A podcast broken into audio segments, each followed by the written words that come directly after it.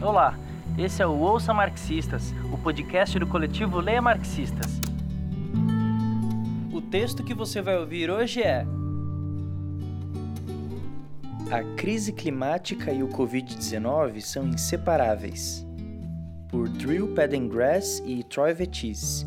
O texto foi publicado dia 31 de maio de 2020 em Jacobin. Foi traduzido pela Rafaela Debastiani, revisado por Débora Cunha e locutado por Bruno Félix. Os comentaristas gostam de apontar os mercados úmidos de Wuhan como a fonte da pandemia, mas o Covid-19 é o resultado de um fenômeno global muito maior de degradação ambiental. Combater os dois significa colocar a política de produção de alimentos e uso da terra no centro de nosso projeto socialista. No século XVIII, Edward Jenner, o inventor da primeira vacina, enfrentou uma crise semelhante à que enfrentamos hoje: o mundo destruído pela doença. Não era o coronavírus que ele estava estudando, mas a varíola, uma doença com uma taxa de mortalidade variando entre 20% e 60% no Velho Mundo e ainda mais alta no Novo. Observador astuto e ornitólogo talentoso, Jenner entendeu que as epidemias não são crises atemporais e inevitáveis, mas surgem do crescente envolvimento da civilização com a natureza. É devido às suas origens como doenças animais que patógenos como o SARS-CoV-2 são chamados de zoonoses. O desvio do homem do estado em que foi originalmente colocado pela natureza parece ter se mostrado uma fonte prolífica de doenças. Começa Jenner no Tratado de 1798 sobre seus experimentos de vacinação. Ele se familiarizou com um grande número de animais, o que pode não ter sido o plano original de seus companheiros. O reconhecimento de Jenner dos vínculos estreitos entre a saúde pública e a crise ambiental mais ampla não é, de forma alguma, compartilhado por muitos comentaristas hoje. Enquanto a direita recorre a táticas xenofóbicas, como usar os mercados chineses como bodes expiatórios, a esquerda tende a enfatizar a falta de respostas do governo, a necessidade de saúde pública para todos, Medicare for All, ou talvez a rara crítica à pecuária industrial. Muitas vezes, no entanto, esses debates assumem que as zoonoses são eventos inevitáveis, cujas causas não precisam nos preocupar. Embora haja de fato problemas urgentes que precisam ser resolvidos agora, um entendimento mais amplo da origem do SARS-CoV-2 também é necessário. Para entender isso, precisamos enfrentar a crise ambiental como um todo, porque cada faceta dela, da extinção à mudança climática, tem o potencial de produzir mais doenças. Apesar do uso em voga de conceitos como o antropoceno, o envolvimento da esquerda com as ciências naturais permanece limitado. Essa disjunção é especialmente chocante considerando os laços estreitos entre cientistas e socialistas durante o final do século XIX e início do século XX. Se alguém seguisse os desenvolvimentos científicos agora, logo ficaria claro que a condição de deterioração da biosfera necessita de uma forma inteiramente nova de socialismo, onde as políticas de alimentação e energia não são marginais, mas, ao contrário, estão em seu cerne a nova Idade da Pedra. Os epidemiologistas dividem a história das doenças infecciosas em três grandes épocas. A primeira começa há 10 mil anos, com o início da agricultura neolítica. Os rebanhos domesticados, mantidos em contato próximo com os humanos, criaram condições para que novas doenças se propagassem entre as espécies com uma frequência impossível nas sociedades de caçadores-coletores. A segunda é a breve era moderna de rápido progresso científico, que vai dos anos 1850 aos anos 1970. O epidemiologista Rudolf Virchow, trabalhando na tradição científica iniciada por Jenner, cunhou o termo zoonose e defendeu que a saúde humana e veterinária deveriam ser estudadas juntas, como uma medicina, ou como é chamada hoje, medicina planetária e uma saúde.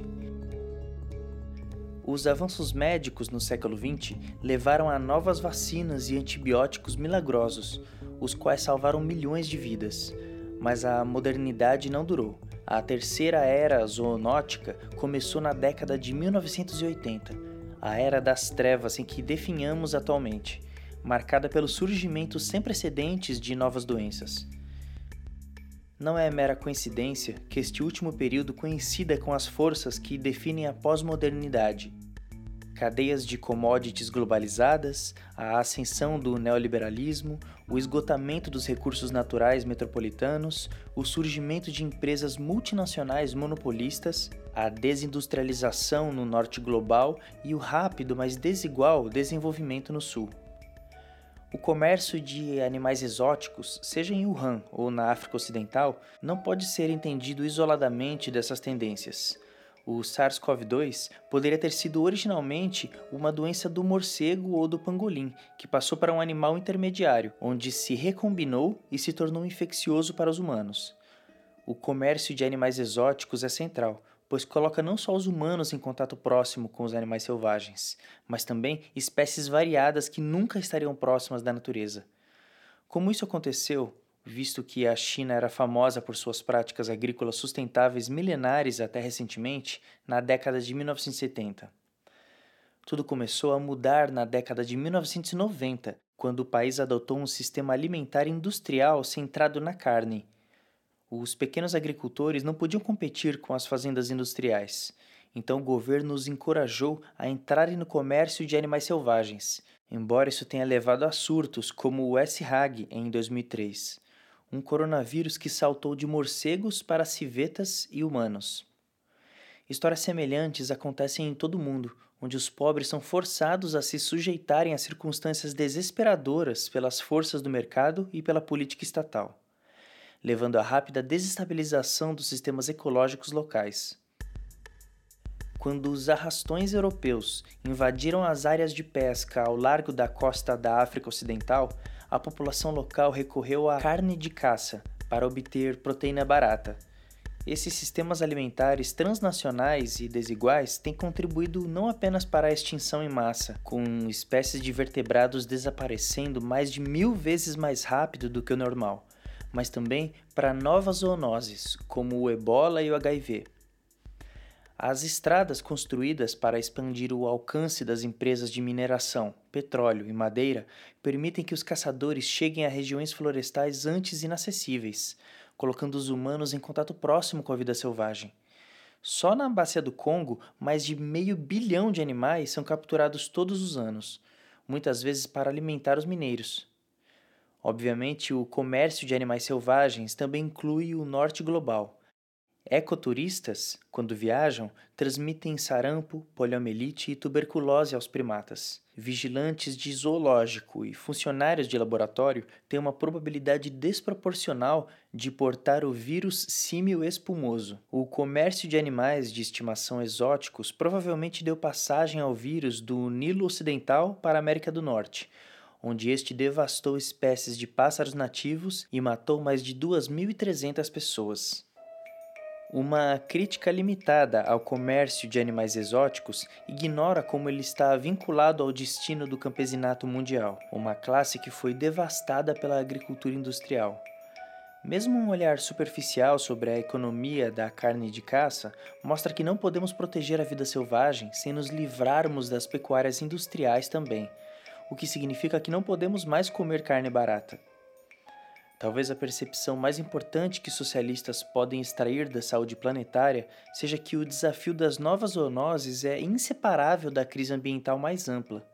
Ou seja, existe uma crise ambiental única e unificada, é uma falha de imaginação dividi-la artificialmente em problemas distintos como mudança climática, expansão urbana, extinção em massa, escoamento de fertilizantes, doenças não transmissíveis e epidemias. A ciência por trás de cada um desses fenômenos é complicada, mas a mensagem geral é simples. Quanto menos espaço a humanidade deixar para a natureza, mais problemas ambientais, incluindo novas zoonoses mortais, haverá.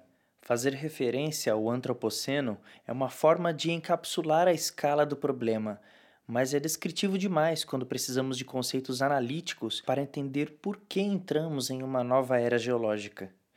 Aqui está uma área em que a esquerda pode intervir de forma útil, fornecendo aos cientistas e à sociedade em geral os conceitos capazes de enquadrar a crise ambiental unitária em vez de falar sobre o antropoceno, podemos tirar o pó de um antigo debate marxista, a humanização da natureza.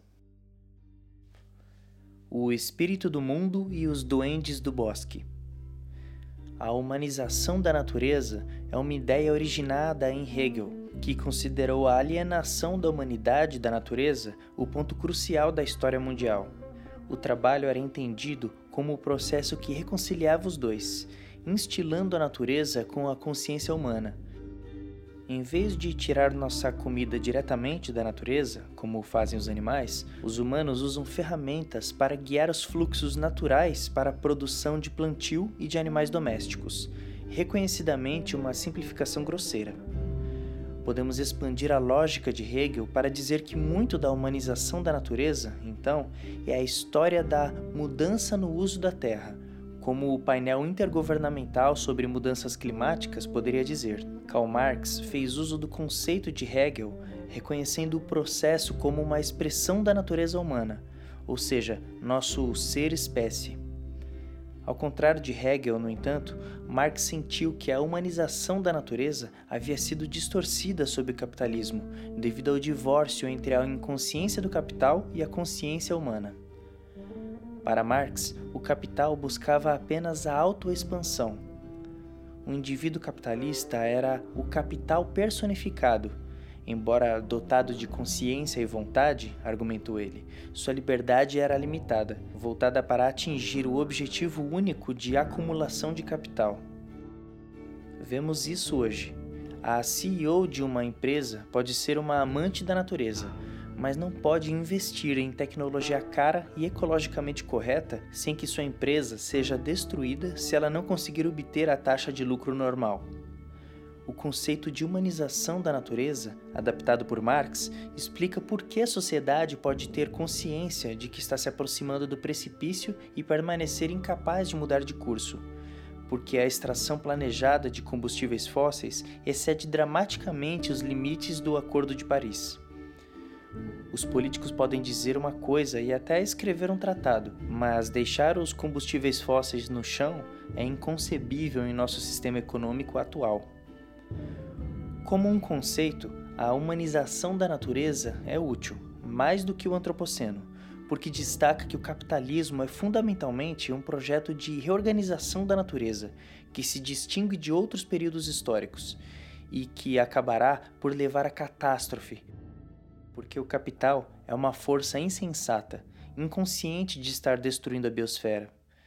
Diante de tal processo, então, precisamos de controle consciente sobre a economia, ao mesmo tempo em que damos à natureza o espaço de que ela precisa para funcionar.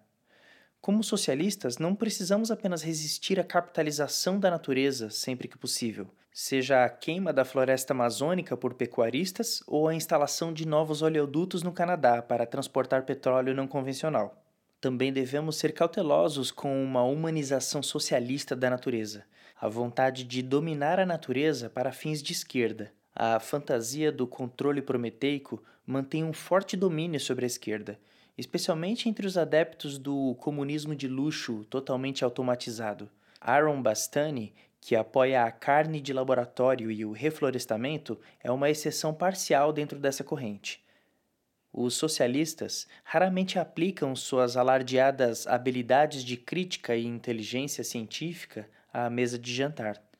Certamente Marx não era um ambientalista e, portanto, às vezes somos forçados a pensar contra ele para imaginar o que o socialismo pode vir a ser. Marx pode estar certo ao dizer que a história começou com o nascimento da agricultura, mas ele negligenciou o surgimento de sua irmã gêmea, a epidemia. O nascimento da tragédia e da tuberculose. Os cientistas pensam que a maioria, talvez todos, dos patógenos humanos são, em última análise, zoonoses, originadas não do início da espécie humana, mas em um passado relativamente recente. O sarampo provavelmente evoluiu da peste bovina há 7 mil anos. A gripe pode ter começado há cerca de 4.500 anos com a domesticação das aves aquáticas. A própria especialidade de Jenner, a varíola, provavelmente se originou há 4 mil anos na África Oriental, quando um vírus do gerbil saltou para o camelo recém-domesticado e depois para os humanos. No Novo Mundo, a agricultura era amplamente praticada, mas poucos animais eram domesticados, razão pela qual os povos indígenas viviam relativamente livres de doenças. Com a colonização, no entanto, a criação de animais deu aos invasores europeus uma vantagem epidemiológica e os indígenas foram rapidamente expostos ao sarampo, tifo, tuberculose e varíola. A população do Novo Mundo totalizava entre 50 e 100 milhões de pessoas em 1492, mas caiu 90% nos séculos seguintes, em grande parte por causa das zoonoses do Velho Mundo. Por um tempo, parecia que as novas drogas acabariam por conter os patógenos, assim como o estado de bem-estar havia domesticado o capitalismo. Em 1972, os autores de um livro sobre doenças infecciosas acreditavam que a previsão mais provável sobre o futuro das doenças infecciosas é que ele será muito entediante. Em 1975, o reitor da Faculdade de Medicina de Yale previu que não havia novas doenças a serem descobertas. Foi apenas um ano depois que o vírus do ebola foi identificado. Pouco tempo depois, o editor do primeiro compêndio oficial sobre a nova zoonose advertiu: quanto maior a escala das mudanças ambientais causadas pelo homem, maior deve ser a probabilidade de surgimento de uma zoonose, velha ou nova. O HIV tornou o problema ainda mais urgente. Na década de 1990, o campo das doenças infecciosas emergentes deixou de ser uma mera curiosidade para se tornar uma disciplina extensa. Após o susto da gripe aviária H5N1 em 2005, o governo dos Estados Unidos deu início ao programa PREDICT, que detectou quase mil novos vírus em uma década, incluindo novas cepas de ebola e coronavírus o governo Trump fechou o Predict no ano passado. Qualquer faceta da humanização da natureza causará o que os cientistas chamam de poluição patogênica a propagação de doenças entre diferentes espécies de animais. Doenças como a doença de Lyme e do Nilo Ocidental proliferaram porque o declínio da biodiversidade resultou no crescimento desequilibrado de algumas espécies portadoras, como o camundongo de patas brancas ou o tordo. O desmatamento e as mudanças climáticas expandem o habitat de mosquitos, de modo que dengue, zika, malária e outras doenças se tornam mais comuns. A atual erupção de novas doenças é um problema não só para os humanos, mas também para os animais. Novas doenças de corais estão ligadas à proliferação de algas e mudanças climáticas. Os gatos deram toxoplasmose a golfinhos rotadores e belugas. A pecuária industrializada tem feito muito para nos levar de volta à idade da pedra da saúde pública. Mesmo os pinguins imperadores da Antártida não estão isentos dessa mudança de época. Eles agora são afetados pela doença infecciosa bursal, uma doença que surgiu na década de 1980 nas entranhas de grandes fábricas de aves na costa leste dos Estados Unidos. A extensão da indústria pecuária, cerca de 4 bilhões de hectares, abrange 40% da superfície habitável do mundo, tornando-se a maior interface entre a humanidade e a natureza, e, portanto, o principal portal para novas doenças. A agricultura também mudou qualitativamente o capital induz pressões inacreditáveis para aumentar a eficiência da produção de alimentos em detrimento da saúde. O próprio Marx criticou Robert Bakewell, um famoso criador de animais capitalista do século XVIII, por reduzir o esqueleto das ovelhas ao mínimo necessário para sua existência. De fato, Bakewell criava animais para terem menos ossos, de modo a aumentar seu volume de carne. Ao contrário de muitos de seus epígonos, Marx percebeu que não é necessária uma teoria separada para analisar os aspectos ambientais do capitalismo, pois o olhar cego do capital não via diferença entre animais e máquinas. Os Bakewells atuais manipulam a genética animal para encorajar características como maior produção de ovos ou carne de peito, mesmo ao custo de sistemas imunológicos enfraquecidos. As empresas criam animais geneticamente semelhantes, até mesmo clones, em instalações superlotadas e vulneráveis a surtos. O uso generalizado de antibióticos pode ajudar a manter as doenças sob controle e acelerar as taxas de crescimento dos animais, embora ao custo da criação de superbactérias, como o SARM, uma bactéria comedora de carne que se tornou comum em hospitais em todo o mundo. Mesmo doenças bacterianas comuns, como infecções do trato urinário, estão cada vez mais resistentes a tratamentos que teriam funcionado apenas uma década atrás a cada ano, cerca de 35 mil americanos morrem de infecções resistentes a antibióticos.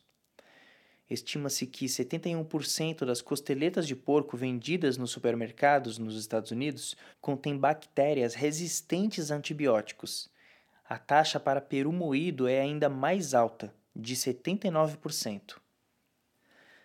O vírus Nipah identificado pela primeira vez em uma cidade da Malásia em 1998, revela como as várias vertentes da crise ambiental convergem para criar epidemias. Para aumentar os lucros, os agricultores colocaram pomares de manga ao lado dos rebanhos de porcos, para que o estrume pudesse ser facilmente aplicado nas árvores.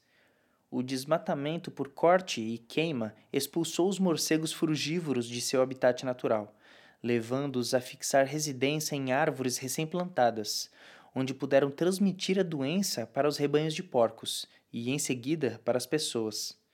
Os morcegos também se tornaram mais vulneráveis a doenças virulentas.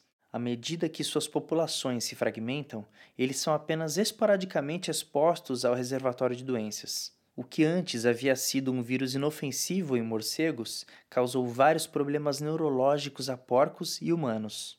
O vírus matou cerca de um terço de suas vítimas na Malásia, mas sete décimos durante um surto posterior no sul da Ásia.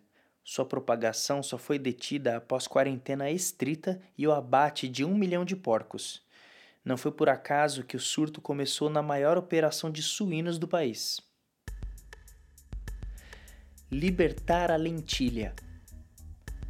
Os epidemiologistas que trabalham na tradição da saúde planetária têm clareza sobre o que precisa ser feito. Um emergente órgão de pesquisa sugere que a mudança do uso da terra é o motor mais significativo da vida selvagem, dos animais domésticos e das DIES, doenças infecciosas emergentes, em humanos. Mais especificamente, a crescente demanda por carne e produtos derivados da carne pela população humana tornou o contato humano com os animais sem precedentes. Parte da solução deve ser conservar áreas ricas em diversidade de vida selvagem, reduzindo a atividade antropogênica. A Associação de Saúde Pública Americana, American Public Healthcare Association, pede uma moratória sobre a pecuária industrial na sequência do surto de SARS em 2003, o jornal da associação publicou um editorial defendendo uma mudança na forma como os humanos tratam os animais, basicamente parando de comê-los ou pelo menos limitando radicalmente a quantidade deles que são comidos, como uma medida básica de saúde pública. Tal mudança, se suficientemente adotada ou imposta, ainda pode reduzir as chances da tão temida epidemia de influenza. No momento, o mundo é relativamente afortunado, visto que as cadeias de suprimentos de alimentos que sustentam a vida até então permaneceram intactas. Mas não há garantia de que os desastres naturais se espaçarão educadamente um após o outro, especialmente em uma era de mudanças climáticas. Imagine o surgimento simultâneo de uma doença zoonótica de veiculação hídrica durante uma grande inundação no sul da Ásia, enquanto as regiões do celeiro mundial sofrem seca simultaneamente. Um desastre dessa escala que se torna mais provável com cada molécula de CO2 que entra na atmosfera, com cada micróbio que salta do animal para o humano, com cada milímetro de elevação do nível do mar, levaria a um sofrimento extraordinário. Para limitar o impacto de futuras pandemias e, ao mesmo tempo, evitar a extinção em massa e mitigar as mudanças climáticas, devemos lutar para reestruturar nossos sistemas alimentares e deixar de lado a produção de carne. O relatório Eat Lancet escrito por 37 estudiosos de saúde pública e cientistas ambientais em nome de uma importante revista médica, defende um aumento dramático no consumo de vegetais, frutas, grãos saudáveis e proteínas vegetais, e reduções drásticas na carne e laticínios. Esses cortes ocorreriam predominantemente entre os ricos no mundo desenvolvido carnívoro, pois eles comem duas ou três vezes mais carne do que a média nos países pobres. Em algum momento, porém, nosso horizonte político deve imaginar dietas à base de plantas para quase todos. São as dietas insustentáveis que estão impulsionando o desmatamento para abrir espaço para mais pastagens em alguns lugares de maior biodiversidade do planeta, como a floresta amazônica. Se a maioria das sociedades fosse capaz de adotar a dieta Eat Lancet, estima-se que 11 milhões de mortes por ano poderiam ser evitadas.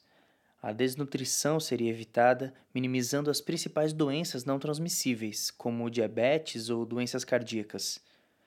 Desistir da carne e restaurar vastas áreas da terra, talvez até metade, como sugere o polêmico conservacionista E. O. Wilson, deve fazer parte da agenda socialista. Contar com vacinas, antibióticos e antivirais para lidar com epidemias futuras é como contar com a captura de carbono ou geoengenharia para salvar nossa sociedade baseada em carbono das mudanças climáticas. O Predict nunca pegaria todos os novos surtos, mesmo que não tivesse sido sabotado pela administração atual, a administração de Trump. O capitalismo não pode resolver os problemas que ele mesmo cria a Big Pharma investe pouco em vacinas e antivirais, porque os lucros suculentos estão nas doenças de afluência, como diabetes e disfunção erétil. No entanto, o que é mais preocupante é que os resultados podem ser elusivos, mesmo em campos bem financiados.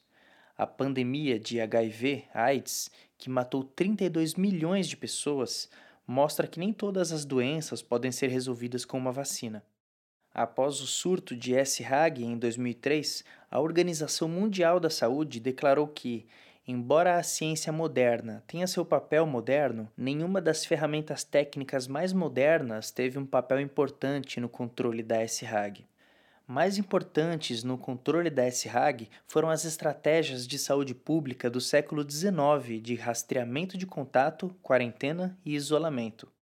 Como socialistas, devemos pensar estruturalmente e ser céticos em relação a soluções band-aid e soluções técnicas, especialmente porque a eficácia da medicina moderna parece estar diminuindo e, em vez disso, ir diretamente à raiz do problema. Deve ficar claro que a humanização da natureza não levou à reconciliação da humanidade com a natureza, mas antes à ruína de ambas devemos nos conscientizar dos limites da consciência humana, que nosso bem-estar está amarrado a sistemas naturais complexos que nunca compreenderemos completamente. Em vez da inconsciência do mercado dirigir a natureza e a sociedade, a esquerda deve se esforçar para administrar conscientemente os assuntos humanos, mas humildemente deixar muito da natureza autogovernada. Isso não é por causa de algum misticismo anticientífico, mas uma análise obstinada de como entramos nessa confusão. Um novo socialismo, construído em uma escala geológica, ajudará os cientistas a alcançar o que eles não conseguem por conta própria. Para fazer isso, precisamos ver como as mesmas forças econômicas tóxicas estão no cerne das pandemias e das mudanças climáticas. Os socialistas não podem reconstruir o mundo antes de entenderem como ele foi desfeito. Essa compreensão surge não apenas do envolvimento com a ciência, mas também da crítica reflexiva. Como Jenner poderia ter observado, o amor ao esplendor e as indulgências de luxo da esquerda, seja carne, couro, animais de estimação ou produtos testados em animais, a impediram de ver sua cumplicidade na perigosa ruína da natureza. Essa foi mais uma leitura do Leia Marxistas. Daqui, continuamos compartilhando marxismo através do arroba Leia Marxistas no Instagram. Segue lá! E se você quiser apoiar nosso projeto, é só procurar Leia Marxistas no apoia.se ou fazer um pix para leiamarxistas.gmail.com. Obrigado!